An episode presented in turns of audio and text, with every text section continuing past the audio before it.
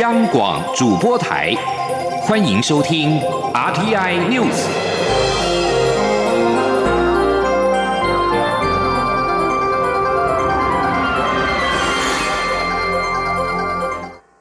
各位好，我是主播王玉伟，欢迎收听这节央广主播台提供给您的 RTN News。今天是二零二一年四月十一号，新闻首先带您关注：日本境内部分地区 COVID-19 疫情持续升温，东京都在十号新增五百七十例确诊病例，创下三月二十一号以来区间的新高纪录；大阪府更是以九百一十八例创下疫情爆发以来单日新高纪录。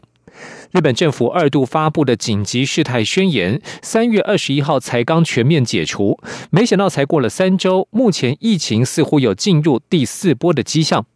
大阪府兵库县以及宫城县三府县因为疫情持续扩大，日本政府目前宣布从五号起适用可准用紧急事态宣言防疫对策的防止蔓延等重点措施，针对辖内疫情严重地区采取集中防疫对策。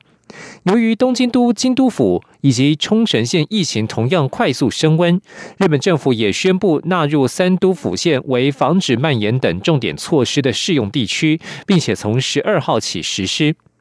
西日本新闻报道，有人质疑这项防疫措施的效果。毕竟，首都圈不少民众已经对自诉、自我克制感到疲劳。各项措施已经很难有效抑制人潮外出，造成传染力高的变种病毒株开始扩散。专家们认为，有必要采取更强硬的防疫措施。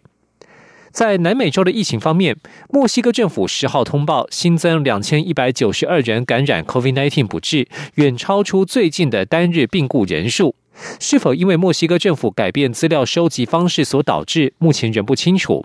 在去年十月间，墨西哥政府改变资料收集的方式，曾经导致单日通报高达两千七百八十九人染疫病故。而在国内的防疫工作方面，中央流行疫情指挥中心发言人庄仁祥十号表示，在九号共有两千五百七十七人接种接种了牛津 A Z 疫苗，创下开打以来单日新高，累计两万四千四百五十人接种了疫苗。另外，九号新增一例接种之后发烧发冷住院的个案，目前症状已经缓解。中央十二号将开放第二、第三类接种对象施打 A Z 疫苗。指挥中心十号证实，届时副指挥官陈宗彦、机关署副署长罗义军将带头接种。另外，全台也有十个县市的首长将响应施打。至于政府规划开放自费施打疫苗，指挥中心指出，目前仍在研拟细节。考量因为一瓶疫苗可供十人施打，因此可以确定的是，自费施打同样要采取预约制。前天央广记者谢佳欣的采访报道。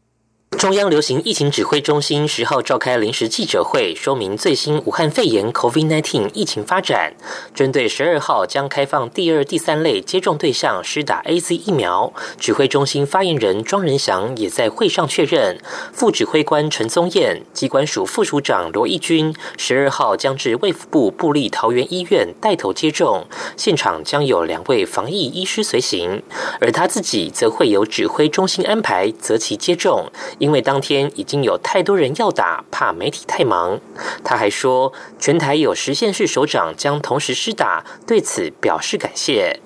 针对媒体关切扩大接种在即，疫苗接种价何时上路？庄仁祥回应，已有看到劳动部的方案，不过劳工放假一事，部分单位认为权益受损，指挥中心还需要再多做沟通讨论后核定。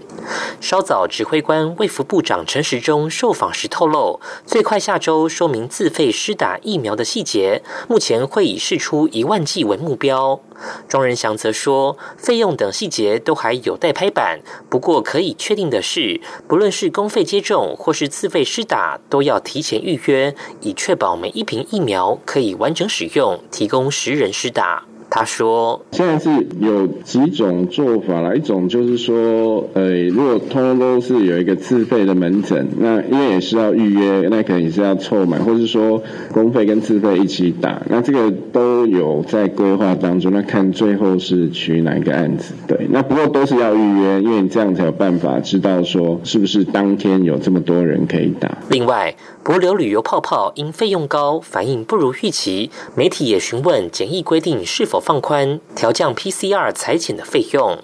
庄仁祥指出，裁剪次数当然可能有缩减的空间，但这需要渐进式逐步检讨，还要再观察一阵子。而裁剪费用方面，指挥中心也持续和医院讨论，目前已有部分医院降价。中央广播电台记者谢嘉欣采访报道。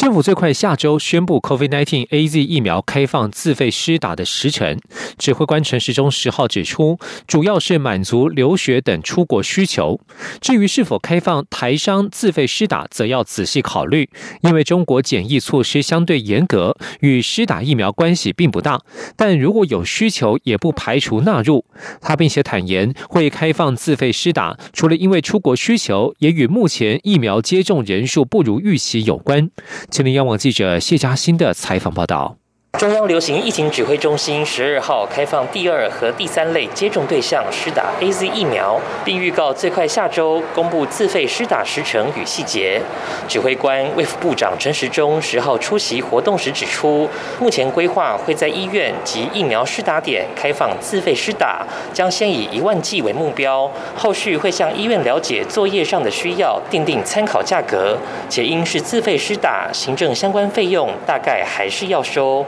至于自费施打对象，陈时中指出，主要是出国留学等过去限制较严格的对象。不过台商是否纳入，则要仔细思考。他说：“呃，这个我们会仔细的考虑，仔细考虑，因为现在到返到中国去的时候，因为他们的相关的检疫是相对的严格，他们是四加七，好，所以跟疫苗的关系并不是那么的大。”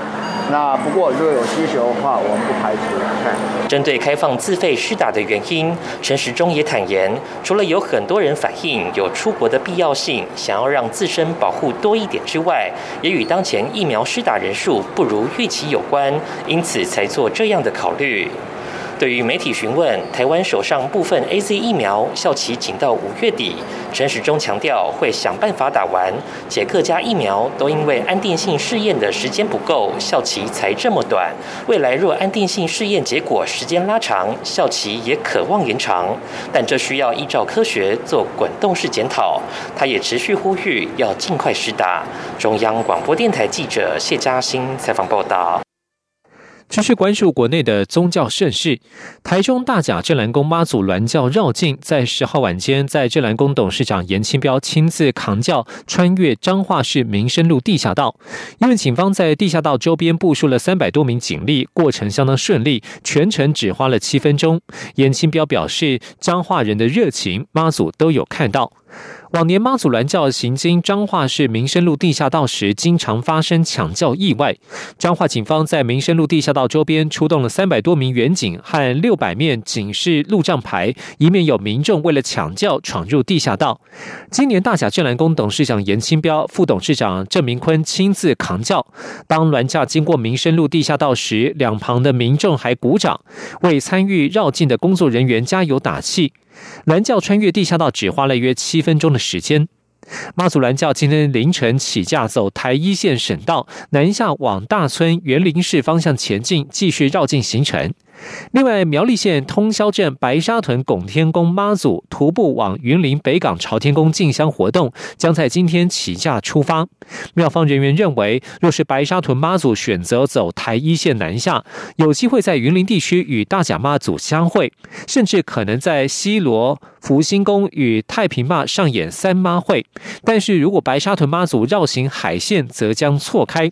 苗栗县警局将分三个时段实施交通管制，呼吁民众。配合远景的指挥。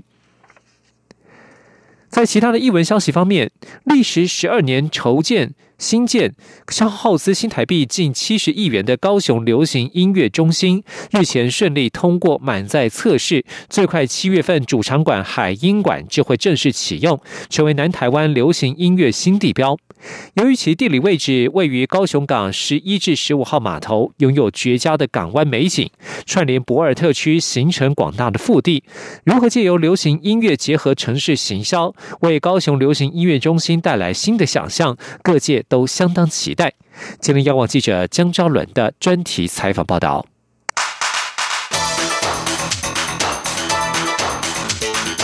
专题报道。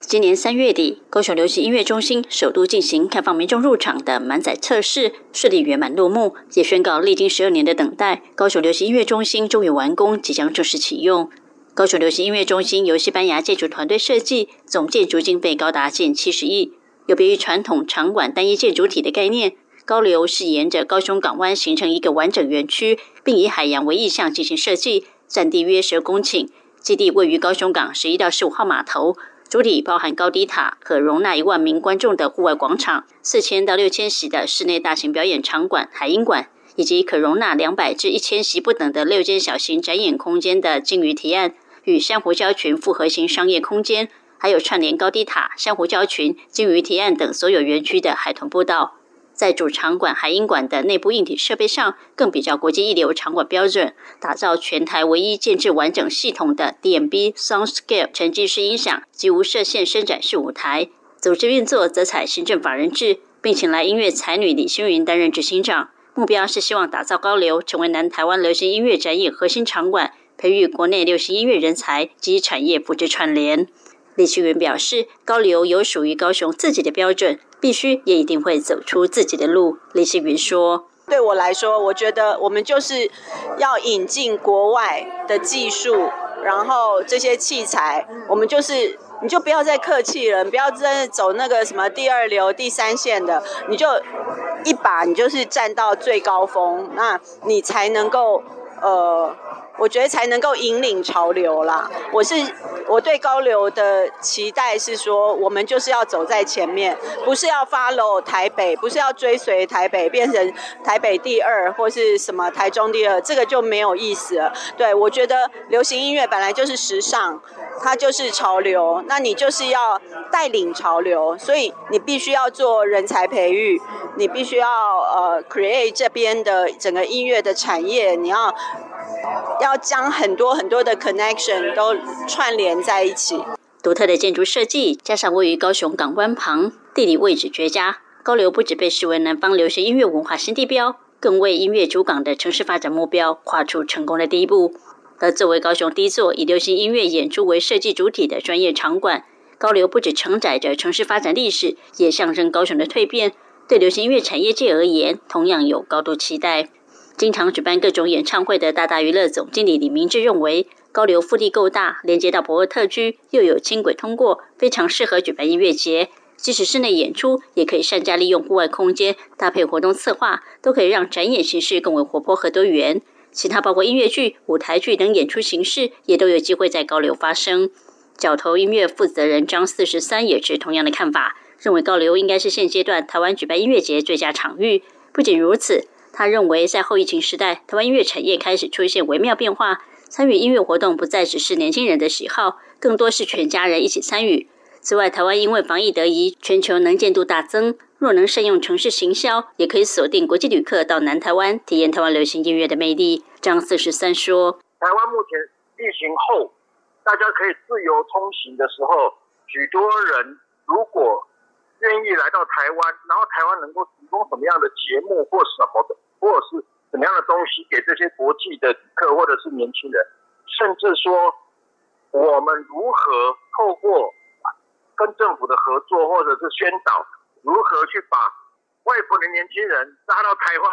看演唱会，这个是一个可能性。因为台湾现在目前在在全球真的太有名，而且大家都没来过。音乐人陈建奇则认为，高流启用后，加上已经启用的台北流行音乐中心。因为主场馆可容纳的人数差不多，可以相互搭配，类似国家表演艺术中心三场馆共治概念，一套节目南北乐迷都有机会欣赏得到。同时，高流也可以制作关于高雄故事的音乐节目、电幕剧，不一定在室内场馆，在户外也可以，有助带动人潮与商机。由于南台湾观众买票习惯仍不如北部，身兼高流董事的陈建奇也认为，搭配城市观光策略有其必要。目前高流部分空间已经确定有电竞馆、KK Bus 集团以及游艇俱乐部将进驻，未来有可能还有商场出现。目的都是希望透过城市观光行销，结合流行音乐产业，打造双赢局面。出身高雄的点选唱片负责人王方谷，对于高雄能拥有一个国际级的流行音乐中心，也感到很骄傲。不过，他也提醒，因应腹地如此广大的高流，还是应该有全盘性的流行音乐产业政策，包括人才培育、流行音乐产业的引进等。而不只是办活动而已，如此才能真正对流行音乐产业有帮助，也才能让高流走得长久。王方谷说。过去长久以来，音乐的发展一直都在北部嘛，所以什么音乐产业啦、重要的官人才啦，什么什么都在北部发展。那南部它有没有整个的发发展计划？所以他们是不是开始从教育里面开始要去着着手，或者是从产业，大家如果去把那一块饼做大，让产业能够在那边活活下来，而不是说只是一块空间，然后那块空间每年办一次大港开唱，那然后办一办一个什么活动，就这样子就结束了。我觉得这个就会浪费掉，所以空有空间其实是不够的。随着高雄流行音乐中心即将启用，加上去年率先启用的台北流行音乐中心，南北两大音乐中心可以说为台湾流行音乐产业带来全新面貌。但若希望北流与高流真能成为带动产业的双引擎，恐怕除了地方政府资源之外，更需要中央大力支持，才能让流行音乐结合城市与国家观光行销，发挥最大效益。中国电台记者张超伦高雄采访报道。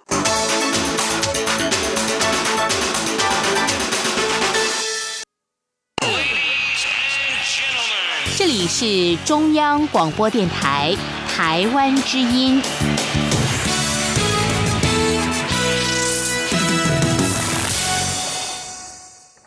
各位好，我是主播王玉伟，现在时间是上午的六点四十六分，欢迎继续收听新闻。四月九号是中华民国与友邦洪都拉斯建交八十周年的纪念日。总统府在十号也公布蔡英文总统所录制的祝贺影片。蔡总统表示，洪都拉斯是台湾在中美洲的坚实友邦，两国在各领域不断的深化交流，未来两国也会继续通力合作，深化伙伴关系，一起为国际社会做出贡献。今天记者王维婷的采访报道。四月九号是中华民国与洪都拉斯建交八十周年纪念日，蔡英文总统也录制影片祝贺两国国运昌隆、邦谊历久弥新。蔡总统表示，洪都拉斯是台湾在中美洲坚实的友邦，过去几年两国在各领域不断深化交流，双边贸易金额也逐年成长。洪都拉斯对台湾的贸易已经从入超转为出超，许多优质的产品都出口到台湾。蔡总统表示，像是洪都拉斯的甜瓜、咖啡和白虾都深受台湾消费者喜爱。蔡总统说：“像是洪都拉斯的白虾已经成为台湾白虾市场最主要的来源，还有甜瓜、咖啡和可可等产品，不止进入到台湾的餐厅。”也进入到民众家里的餐桌，深深的受到我们的喜爱。我本身也很喜欢洪都拉斯的咖啡，常常用来送礼。蔡总统表示，台红不仅是彼此的重要经贸伙伴，更是相互扶持的盟友。不论是面对全球疫情，或是洪都拉斯风灾，台湾都跟洪都拉斯站在一起，透过物资捐赠以及经验分享，共同克服挑战。蔡总统说，未来两国也会继续通力合作，协助灾后重建，让洪都拉斯人民早日恢复正常的生活。蔡总统表示，台湾非常重视跟洪都拉斯的。邦谊也感谢洪都拉斯总统叶南德兹和洪都拉斯政府在各种国际场域为台湾仗义直言。蔡总统也期待未来跟洪都拉斯继续深化伙伴关系，一起为国际社会做出更多贡献，为两国人民创造最大的福祉。中央广播电台记者王威婷采访报道。而在政党的对外交流方面，媒体报道，国民党主席江启臣有意前往美国华府访问，顺道替正在规划成立的国民党驻美代表处揭牌。对此，江启臣十号表示，恢复驻美代表处是他就任以来努力的目标，目前正在筹备当中，而且也已经锁定驻美代表人选。因为疫情的关系，现在还无法全面推动。不过，国民党对美工作不受影响。前天记者王威婷的采访报道。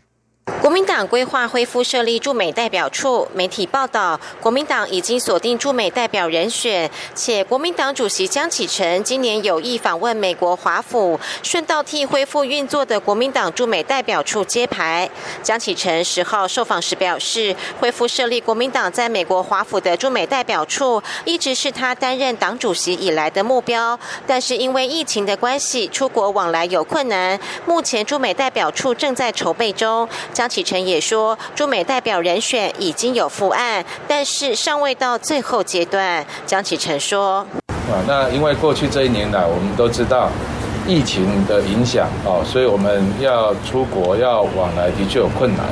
所以在整个设立恢复这个驻美办公室这部分，我们目前是就啊我们能够筹备的部分，啊呃，包括了解。”当地的法令啊，哦，甚至是这个找寻相关的协助资源啊，还有跟过去有有驻美经验的这一些我们的前辈啊，大家做意见的交换跟整合。媒体报道，江启臣和前新北市长朱立伦都积极争取国际人脉，相互较劲对外关系成果。对此，江启臣表示：“不要这样解读，大家都是为了替国民党争取对外合作关系。”美国国务院公布新的对台交往准则，美台官员将能前往对方官署拜会与洽公。江启臣表示：“美国正在重新思考美中台三边关系的平衡点，务实的让台美人员交往对话。”这是拜登政府尝试努力的方向，期待未来会有更多互动与交往空间。江启臣今天下午到泰鲁格号事故殉职司机员袁纯修的灵堂上香致意，并且捐给家属慰问金。江启臣表示，捐款各凭心意，收受善款的单位都有责任交代捐款流向，不能滥用民众爱心。江启臣也在脸书发文悼念袁纯修，表示将透过在野监督了解事故肇事原因，不论是政治、司法或行政层面，都应该有分层负责。中央广播电台。台记者王威婷采访报道。关注国内的民生讯息，根据内政部最新人口统计，今年第一季出生数为三万四千九百一十七人，死亡人数为四万七千六百二十六人，分别比去年同期减少了五千四百九十七人。百分之十三点六，以及增加了六百五十九人，百分之一点四。死亡人数较出生多出了一万两千七百零九人。台湾持续呈现人口负成长的状态。二零二零年，台湾出现生死交叉，死亡人数首度超越新生儿数，正式进入人口负成长。根据内政部最新的人口统计，今年第一季出生数为三万四千九百一十七人，年粗出生率千分之六点零一，男婴一万八千零三十一人，女婴一万六千八百八十六人，较上一年同期减少了五千四百九十七人，或百分之十三点六。死亡人数为四万七千六百二十六人，男性为两万七千六百六十二人，女性为一万九千九百六十四人，较去年同期其。增加了六百五十九人，百分之一点四。而今年一月份出生人数为九千六百零一人，单月新生儿总数首度跌破万人，年初出生率千分之四点八。二月份新生儿也仅一万一千四百九十七人，三月虽然略增加为一万三千八百一十九人，但整体的出生数仍比去年滑落。出生人数持续减少，有学者认为和不婚有关。分析内政部统计，第一季结婚对数为两万八千七百五十五对，其中不同性两万八千三百四十一对，同性四百一十四对，较去年同期减少了四千三百九十二对，减少了百分之十三点二五。继续关注财经消息。外国媒体日前点名台积电、世新电子两家厂商将制造设计的晶片卖给中国飞腾讯息技术公司，而且晶片的最终用途为研发解放军超音速飞弹。而美国近期也已经将飞腾等七家中资和机构纳入出口管制实体清单。对此，经济部长王美花十号强调，台美技术合作密切，厂商都会去了解美国的规范，符合美国要求。前天，央广记者谢佳欣的采访报道。美中高科技角力持续，日前传出中国飞腾讯息技术公司使用台积电、世新电子两家厂商生产设计的晶片，用于研发共军超音速飞弹。尽管经济部长王美花日前才为两家厂商作保，强调有符合国内及国际规范，但美方随即将飞腾等七家中资企业与机构纳入出口管制实体清单，有媒体形容是打脸金涨。对此，王美花十号出席活动时重申，在贸易法下有高科技货品出口规定，初步了解厂商都有按照规定申报。既然美国有了新规定，厂商也会密切了解相关规定，以符合规范。他说：“那现在美国有呃这样的新的规定哈，列入实体清单。那因为啊台美之间的技术合作很密切，我们的厂商也都会啊密切去了解美国相关规定的细节。”啊，会符合美国的规定的呃这样的要求。至于驻美代表肖美琴示警指出，美方非常关切来猪公投，若公投通过，恐为推进台美贸易带来风险与不确定性。王美花则说，美国猪肉有专家按照规定定出莱克多巴胺的安全含量，且台湾也进口很多含来剂的美牛，是以同样标准在执行。他并强调，台湾要融入国际社会，特别是在台美关系上，都要依照国际标准来看待此事。中央广播电台记者谢嘉欣采访报道。继续关注国际焦点，土耳其总统埃尔段与乌克兰总统泽伦斯基十号在伊斯坦堡举行会谈。埃尔段会后表示，土耳其尊重乌克兰领土完整，强调黑海应该是和平、安宁与合作水域的立场。埃尔段与泽伦斯基十号在伊斯坦堡举行闭门会谈，会后在电视直播的仪式当中发表声明，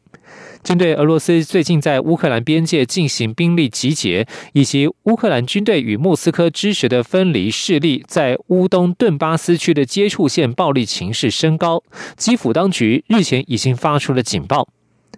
俄国军队动员之举升高了外界忧心，莫斯科恐怕正准备对乌克兰用兵。克里姆林宫否认俄国军队遭到威胁，但是强调军队会在莫斯科评估合宜的情况之下继续留在当地。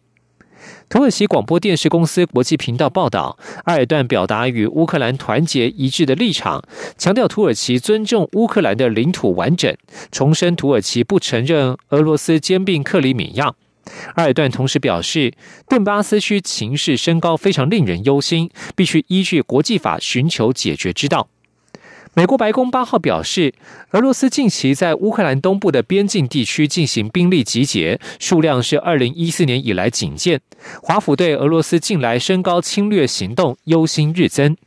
土耳其则就在九号表示，已经接获美国通知，十四、十五号将分别部署一艘军舰到黑海，并且分别停留到五月四号、五号。瑞典自由记者优野因为报道中国抵制 H&M，再度遭到中国大使馆威胁。基督教民主党与瑞典民主党因为中国大使馆多次威胁记者，要求驱逐中国大使桂从友。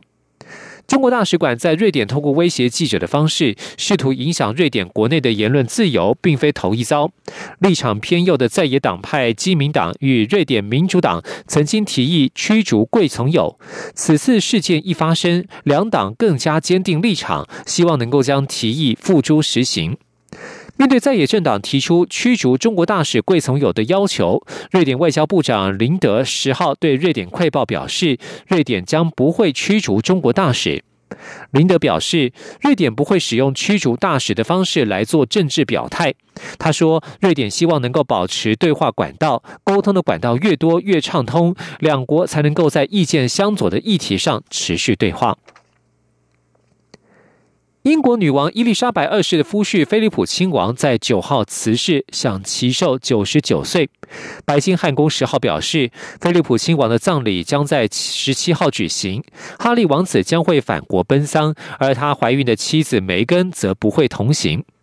早就规划好的菲利普亲王葬礼计划受到 COVID-19 疫情影响，不得不重新拟定并缩小规模。但白金汉宫表示，仍然非常符合菲利普亲王生前的心愿。届时将会为这位爱丁堡公爵举行皇家礼葬，而非国葬，全部在温莎城堡内举行，而且仅限三十位哀悼者参加。葬礼预定十七号当地下午三点，台湾时间十七号晚间十点，在温莎城堡内的圣乔治礼拜堂举行。仪式举行之前，先举国默哀一分钟。葬礼结束之后，菲利普亲王将长眠于圣乔治礼拜堂的地下皇家墓室。而葬礼的过程将会实况转播。菲利普亲王辞世之后，英国举国哀悼八天，至四月十七号结束。英国王室则会服丧两周。以上新闻由王玉伟编辑播报，这里是中央广播电台。